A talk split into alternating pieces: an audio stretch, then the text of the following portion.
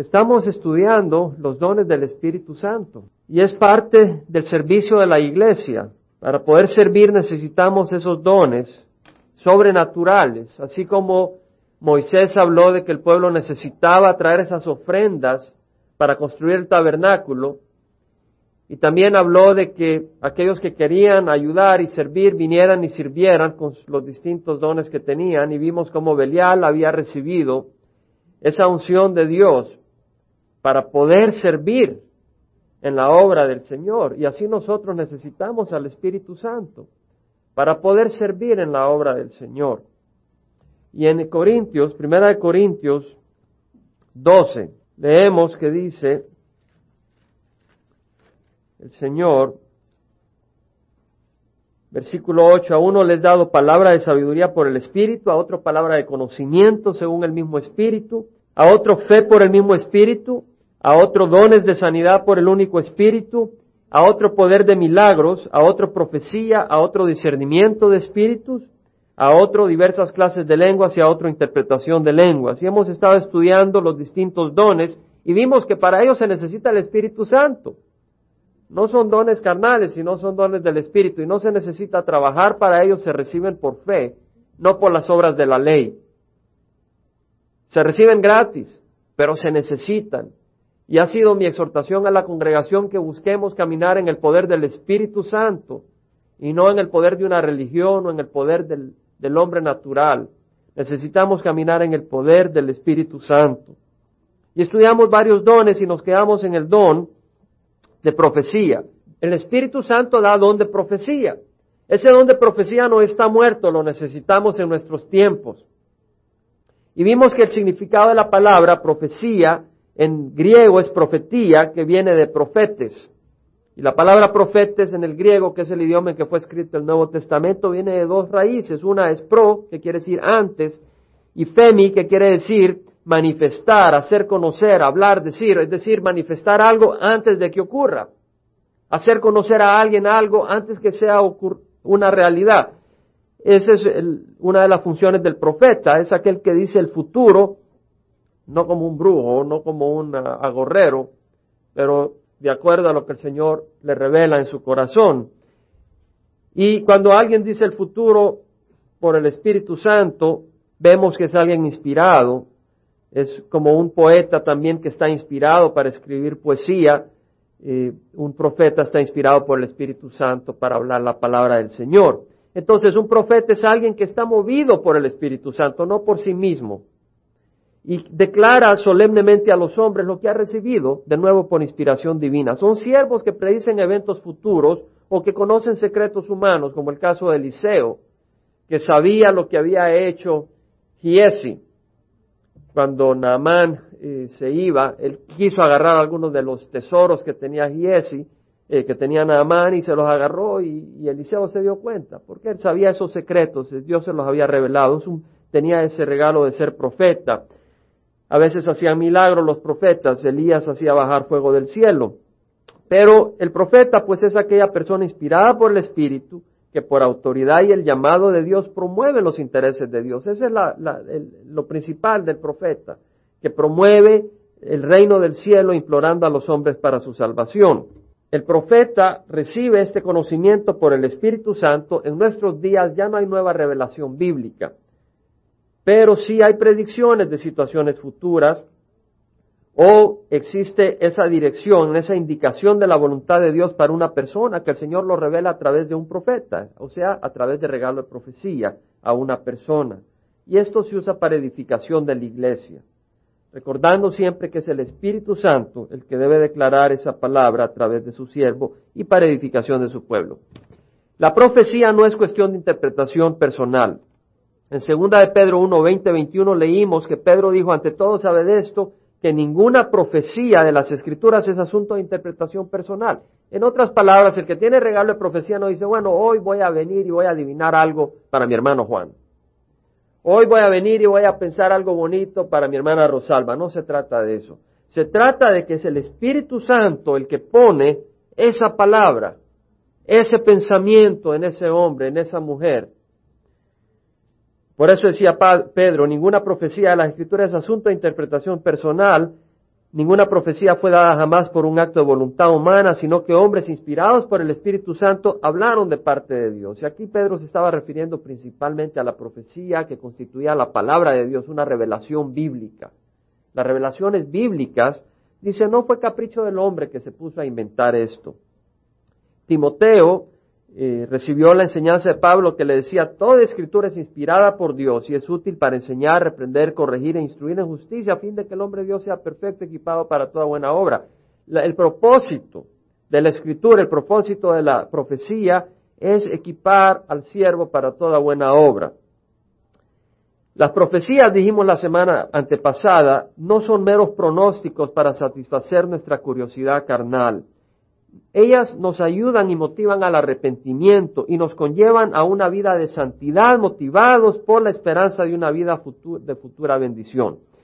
Las profecías del juicio nos motivan al arrepentimiento. Cuando tú sabes de que el Señor dice que va a ser destruido el mundo con fuego y que viene un juicio, esto te, te hace pensar que necesitas la misericordia del Señor y te hace buscar la salvación. Las profecías de una nueva Jerusalén y de las promesas divinas para los que siguen a Dios nos mueven a caminar en santidad, en sus mandamientos, en su amor y su verdad. Las profecías tienen un propósito.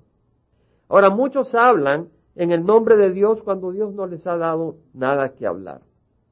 Y en segunda de Pedro leemos que él dice, se levantaron falsos profetas entre el pueblo, así como habrán también falsos maestros entre vosotros los cuales encubiertamente introducirán energías destructoras, en 2 Pedro 2.1, negando incluso al Señor que los compró, trayendo sobre sí una destrucción repentina. Está diciendo acá Pedro de que hubieron falsos profetas en el pasado y vendrán falsos maestros. Y hay falsos maestros. Hay falsos maestros alrededor nuestro, en nuestras ciudades, en nuestros pueblos, en nuestros países. Y ellos han introducido y en la historia de la iglesia han introducido enseñanzas falsas. Y expusimos muchas de esas enseñanzas falsas hace dos semanas.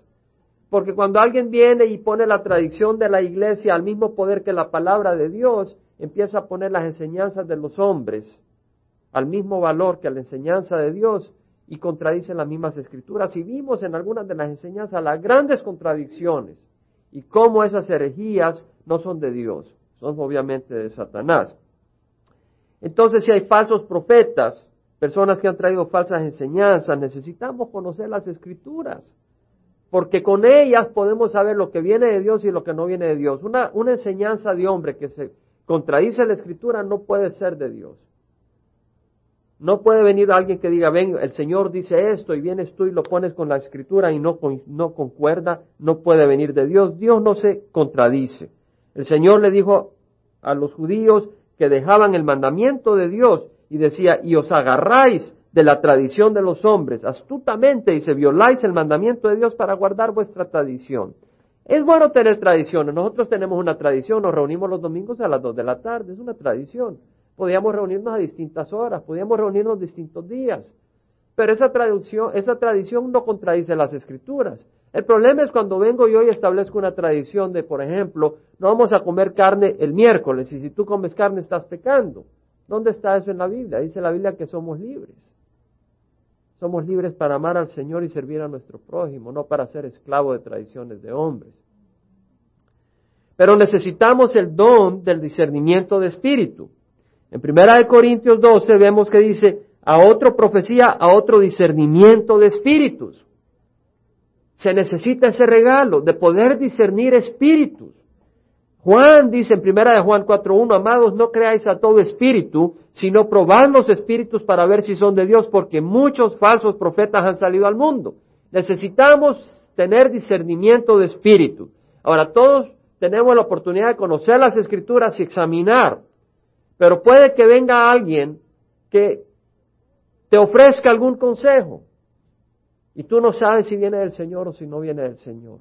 Y se necesita el regalo del discernimiento de espíritu. Por ejemplo, en el libro de Hechos, capítulo 16, versículo 16 al 18, tenemos la historia de Pablo que ha llegado a Filipos. Y ahí está esta muchacha divina cuyos amos sacaban dinero de ella. Y veía a Pablo y a sus compañeros caminar y le decía, estos son siervos del Dios Altísimo, escúchenle lo que digan. Y le repetían lo mismo. Esa mujer decía la verdad, esa joven. Estos son siervos del Dios Altísimo, escuchadle. Pero Pablo tuvo discernimiento y se dio cuenta de que esa mujer estaba hablando no por el poder de Dios, aunque estaba diciendo la verdad, sino por un demonio. Y vino Pablo y le exorcizó, le dijo, sal. Y el espíritu, el demonio dejó a la muchacha. Aquí vemos que Pablo tenía ese discernimiento de espíritu, ¿verdad? Tal vez habrá, alguna persona que te diga algo que es bíblico, pero está detrás de ti un demonio. Y después de decirte cien cosas buenas, viene aquella cosa que te va a agarrar del pie y te va a hundir. Y necesitamos estar agarrados del Señor. Y necesitamos como congregación entender de que somos varios miembros en el cuerpo de Cristo. Y pedir al Señor que dé siervos y siervas con discernimiento de espíritu. Tal vez hay un proyecto en la iglesia o en tu vida, te encuentras con alguien que te ofrece consejo, ánimo para proceder o desánimo para no continuar. A veces tú quieres hacer algo y alguien te desanima y tú dices, Señor, ¿es esto del Señor o es de un demonio? ¿O es de la carne? Necesitamos discernimiento de espíritu. Hay espíritus falsos, espíritus engañosos que buscan parar, desacreditar y engañar a los siervos de Dios. Hay espíritus malignos que buscan desviar y asustar a las ovejas y frustrar la obra de la iglesia. Necesitamos discernimiento de espíritu. Para parar, para confrontar lo que no viene del Señor. Necesitamos este don en nuestras congregaciones y aún en nuestra congregación. Y quienes reciban este don deberían de ejercerlo, deben de ejercerlo con humildad, no para destruir, sino para bendición de la congregación. Con humildad, pero con el poder de Dios. En Mateo dice el Señor, pedid y se os dará. Llamad y se os abrirá. Buscad y encontraréis. Porque todo el que pide recibe, el que busca encuentra y al que llama se le abre. Y si ustedes que son malos saben dar buenos regalos a sus hijos, cuánto más vuestro Padre les dará cosas buenas a los que se los piden. Ahora, ¿quién de nosotros cree que necesitamos el don de discernimiento de espíritu en nuestra congregación? Veo unas manos paradas. Ahora, el Señor no se lo va a dar a todos, porque dice que el Espíritu le da los dones a cada quien según él tiene deseo. Pero también dice el Señor que ustedes no tienen porque no piden muchas veces. Vamos a pedir como congregación que derrame el, Espíritu Santo el don de discernimiento de espíritu en nuestra congregación. Padre Santo, Entendemos, Señor, que estamos en una batalla espiritual. Entendemos, Señor, que muchas veces el enemigo viene con palabras de sabiduría, con palabras de precaución o con palabras que aparentemente son de fe, pero muchas veces no son la carne, sino son demonios, son espíritus falsos, Señor, que buscan desviar a tu pueblo, que buscan desviar a tu congregación. Y te rogamos, Señor, que en tu gracia y tu misericordia tú derrames tu Santo Espíritu y con tu Santo Espíritu dones de discernimiento de Espíritu en esta tu congregación, Padre, para que podamos tener entendimiento y podamos reconocer a aquellas personas que tienen ese don, Señor, no para honrarles a ellos, pero para honrarte a ti, Señor, y reconocer que todo viene de ti, Padre, y que las personas que reciban ese don, Señor, los ejerzan con humildad, no para vanagloriarse, porque nadie tiene algo si no es recibido, Señor, porque sin nada venimos al mundo, Padre, y así te damos gracias. En nombre de Cristo Jesús clamamos. Amén. Vamos a hablar un poco de profetas en el Nuevo Testamento. Por ejemplo, en Hechos 9, 15 al 16 vemos que Ananías recibe la palabra profética respecto al ministerio de Pablo. Pablo había ido con cartas para apresar a los cristianos en Damasco. Y en el camino a Damasco tuvo ese encuentro con el Señor. Y entró a Damasco ya ciego, ya necesitado, ya, Señor, ¿qué quieres que haga? Con un espíritu contrito. Y el Señor iba a tratar con Pablo. Y Ananías recibe una visión. Y en esa visión del Señor, el Señor le está diciendo a Ananías, ve y pon las manos sobre Pablo porque él pues ha recibido instrucción y lo podemos ver en, el libro de Hechos. El Señor le dijo en una visión a Ananías y él dijo, heme aquí Señor, 9.10. Y el Señor le dijo, levántate y ve a la calle que se llama derecha y pregunta en la casa de Judas por un hombre de Tarso llamado Saulo, ¿por qué aquí está orando? Y Ananías dice, Señor, pero si este hombre ha perseguido a la iglesia Y en el versículo 15 el Señor le dice, ve porque Él me es un instrumento escogido para llevar mi nombre en presencia de los gentiles, de los reyes y de los hijos de Israel, porque yo le mostraré cuánto debe padecer por mi nombre. Vemos acá que el Señor le dice a Ananías, sabes, este Pablo es un instrumento mío. Yo lo he escogido y llevará mi nombre en presencia de los gentiles, de los reyes y de los hijos de Israel. Él está profetizando. Le está dando una palabra de cuál es el llamado de Pablo. Ananías estaba recibiendo un mensaje profético. Estaba recibiendo cuál era el propósito del Señor para Pablo y estaba recibiendo cuál era el futuro espiritual para Pablo. El ser un instrumento para los gentiles, un instrumento de Dios para traer a los gentiles al reino de los cielos. Y también que él iba a sufrir mucho. Obviamente Pablo había perseguido a la iglesia y recibiendo a Ananías esta palabra profética podía consolar al pueblo de Cristo y decir, no, Pablo no nos viene a perseguir, Pablo ya es uno de los nuestros, escuchémosle y apoyémosle para edificar la iglesia. En primera de Timoteo 1, versículo 18 al 19, leemos de que Pablo exhorta a Timoteo con la palabra profética declarada respecto a su ministerio. Pablo le dice a Timoteo, esta comisión te confío, hijo Timoteo, conforme a las profecías que antes hicieron en cuanto a ti, a fin de que por ella pelees la buena batalla. Veamos de nuevo, esta comisión, esta, este, esta responsabilidad te confío, hijo Timoteo, hijo espiritual, conforme a las profecías que antes se hicieron en cuanto a ti.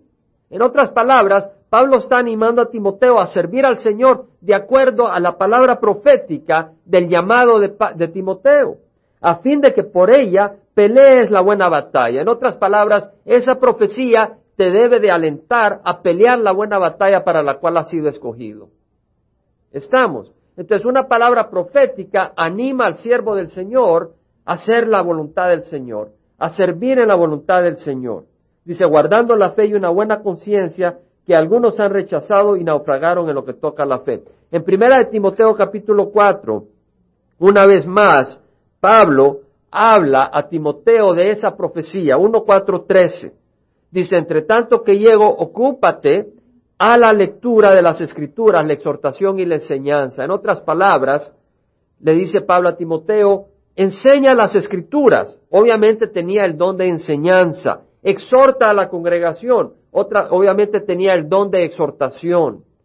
Timoteo tenía estos dones espirituales de enseñar la palabra de Dios y de exhortar. Y en el versículo 14 le dice Pablo, no descuides el don espiritual que está en ti, que te fue conferido por medio de la profecía con la imposición de manos del presbiterio. En otras palabras, los ancianos de la iglesia pusieron sus manos sobre Timoteo y alguien recibió esa palabra profética del llamado de Timoteo y cómo Dios lo iba a usar. Entonces le dice Pablo a Timoteo, no descuides el regalo que está en ti, que te fue conferido por medio de la profecía. Hermanos, esto no es ajeno a nuestra vivencia. Debemos desear que el Señor derrame palabra de profecía en nuestra congregación. Y tenemos un formato un poco más formal los domingos, pero los miércoles tenemos reunión de oración y decimos, hermanos, si alguien tiene una palabra de profecía, una palabra de exhortación, una palabra de enseñanza, para que el Espíritu se manifieste. Yo he experimentado las bendiciones de poder estar en reuniones donde he sentido y he escuchado palabra profética y han sido de gran bendición. ¿Vamos a despreciar los dones del Espíritu Santo? No. Lo necesitamos. Queremos vivir en el poder del Espíritu Santo, no en el poder de una religión sino el poder del poder, poder del Señor y de sus dones espirituales. Le dice Pablo a Timoteo, reflexiona sobre estas cosas, dedícate a ellas para que tu aprovechamiento sea evidente a todos. Ten cuidado de ti mismo. Aquí está este hombre que ha recibido un llamado profético. Pero Pablo le dice, ten cuidado de ti mismo y de la enseñanza. Has recibido el don de enseñanza, pero cuida lo que enseñas. Cuídate lo que enseñas. Piensa lo que estás enseñando. Examina lo que estás enseñando. Persevera en estas cosas porque haciéndolo asegurará la salvación tanto para ti mismo como para los que te escuchan. Pablo le está diciendo a Timoteo, si tú perseveras, entonces tú eres de los nuestros. Muchos empiezan bien la carrera pero no terminan. Como hemos dicho, es como el que quiere correr en la Boston Maratón y llega al principio, se pone la camiseta, corre un minuto y después se sale. Ya se consiguió la camiseta y dijo, corrí en Boston Maratón. Y no se trata de eso. Se trata de empezar la carrera del Señor y realmente con corazón contrito decir, Señor, yo te quiero seguir. Y una vez uno arranca, no parar. Y no se trata de impresionar al hermano de la derecha y de la izquierda y tratar de quemarse el primera, la primera milla para llevar la delantera aunque sea por una milla. Llevaste la delantera por una milla pero después caes como perro muerto. Se trata no de buscar impresionar a nadie, sino tener los ojos en el Señor y caminar con los ojos puestos en el Señor, desde que empezaste hasta que llegas al cielo. De eso se trata. Pero Pablo exhorta a Timoteo a través de la palabra de profecía. Vemos también ejemplos de palabra profética en Hechos 11:27. Libro de Hechos 11:27 vemos que Agabo era un profeta en ese tiempo, dice que por aquellos días unos profetas descendieron de Jerusalén a Antioquía, y levantándose uno de ellos llamado Agabo, daba a entender por el Espíritu que ciertamente habría una gran hambre en toda la tierra, y esto ocurrió durante el reinado de Claudio. Agabo dijo, hermanos, va a haber una hambruna en toda la tierra. Y entonces el pueblo de Cristo se empezó a preparar para esa crisis. Y luego dice que los discípulos, conforme a lo que cada uno tenía, determinaron enviar una contribución para el socorro de los hermanos que habitaban en Judea. Y así lo hicieron mandándola a los ancianos por manos de Bernabé y de Saulo. Vemos pues de que Agabo pudo preparar, pudo avisarle al pueblo del Señor. Y ellos pudieron tomar preparación para ayudar a la iglesia en Judea que estaba sufriendo necesidad. Vemos un caso de predicción. Agabo predice cárcel para Pablo. En Hechos 21 tenemos otro caso de palabra profética. Hechos 21.8 dice que Pablo dice, al día siguiente partimos y llegamos a Cesarea el que habla acá es Lucas. Al día siguiente partimos y llegamos a Cesarea y entrando a la casa de Felipe, el evangelista, que era uno de los siete, nos quedamos con él. Se quedaron donde Felipe. Este tenía cuatro hijas, doncellas que profetizaban. Habían cuatro hermanas que tenía, tenía cuatro hijas y ellas tenían palabra profética, palabra del Señor. Qué cosa más hermosa para uno de padre tener hijos que están llenos del Espíritu, con los dones del Espíritu y sirviendo al Señor. Y deteniéndonos ahí varios días, descendió de Judea cierto profeta llamado Agabo, que vino a vernos y tomando el cinto de Pablo se ató las manos y los pies y dijo, así dice el Espíritu Santo, así atarán los judíos en Jerusalén al dueño de este cinto y lo entregarán en manos de los gentiles. Se puso el cinto en la mano, se ató las manos y los pies y le dijo, Pablo, te van a atar, te van a llevar preso. Y Pablo al escuchar bueno, al escuchar esto, tanto nosotros como los que vivían ahí, le rogamos que no subiera a Jerusalén. Le rogaron a Pablo, Pablo, no ve a Jerusalén. Pero Pablo respondió, ¿qué hacéis? Llorando y quebrantándome el corazón. Estoy listo no solo a ser atado, sino también a morir en Jerusalén por el nombre del Señor Jesús. El Señor tenía su propósito.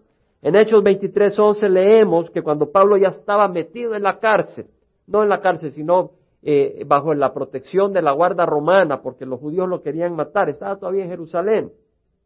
Dice que se le apareció el Señor y le dijo, ten ánimo, porque como has testificado fielmente de mi causa en Jerusalén, así has de testificar también en Roma. El Señor tenía su propósito. Pero vemos que el Señor no es agarrado por sorpresa. Pablo es agarrado preso, pero es algo que ya estaba en el plan del Señor, el Señor lo sabía, Pablo lo sabía, Pablo no tuvo miedo, Pablo iba directo a servir al Señor aunque fuera a costa de su vida.